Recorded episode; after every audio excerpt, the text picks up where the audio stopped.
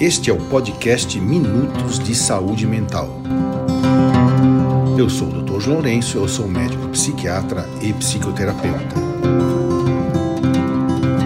E o tema de hoje é: quais são os sinais e sintomas da esquizofrenia?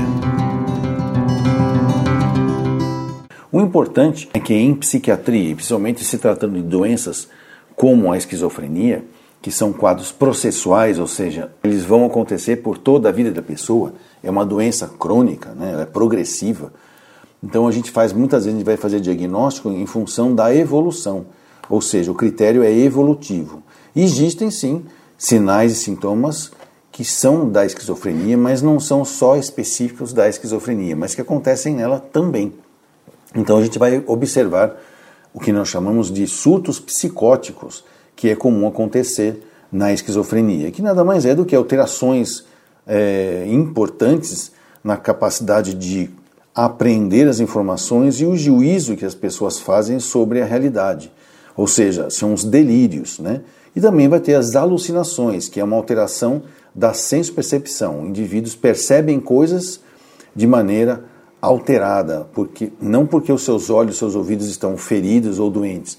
O cérebro interpreta o que os olhos e os ouvidos, por exemplo, captam de maneira diferente. Então existe o, o, o sentido, por exemplo, a visão e a percepção do que o olho viu. E aí, muitas vezes é exatamente na hora de processar essas informações que existem os equívocos neurológicos, causando então as alucinações.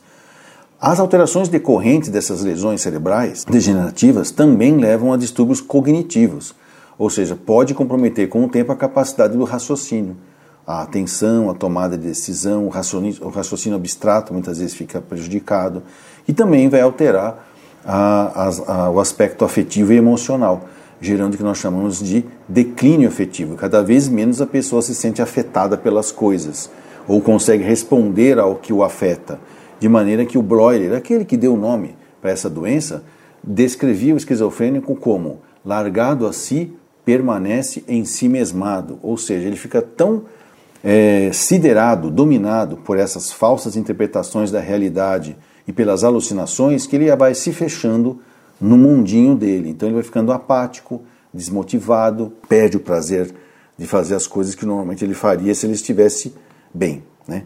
E aí, falando nos principais sintomas, que são sintomas produtivos ou positivos que aparecem, a gente percebe tem aí principalmente os delírios, que são muito comuns, que são as, interpretação, as interpretações falsas da realidade, devido àquelas alterações do cérebro.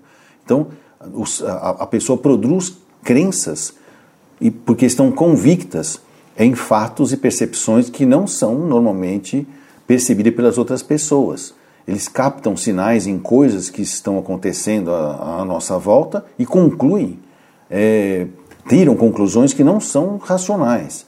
Por exemplo, uh, o sinal de trânsito estão vermelhos porque isso é um sinal de emboscada que está sendo armada para cima de quem? Para cima de mim. É, percebem, às vezes, mensagens subliminares que vêm através dos apresentadores de TV ou que existem ruídos que vêm dos interruptores porque são pessoas que estão captando as minhas conversas, né? O achar que o pensamento está sendo controlado por alguém ou por alguma coisa à distância, né? É, que estão sendo vigiados ou perseguidos, que é os delírios persecutórios, né?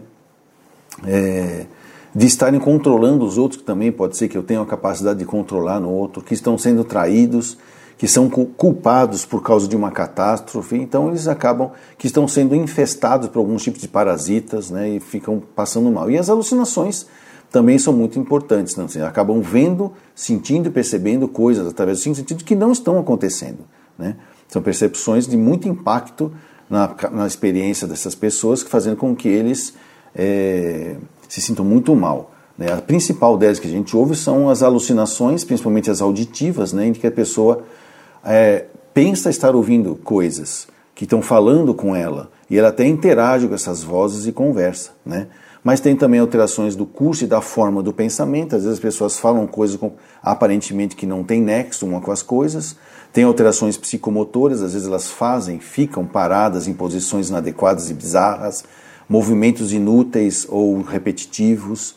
Tem sintomas, vamos dizer assim, diferentes que podem acontecer tanto como em adolescentes, em adultos, dependendo da capacidade que a pessoa já adquiriu. Um adolescente tem menos informações para poder deturpar do que um adulto. Pode acontecer problema de socialização, aí vai ter desempenho, vai cair o desempenho na escola, problemas para dormir, irritabilidade, falta de motivação, né? É, e também outras coisas que podem acontecer.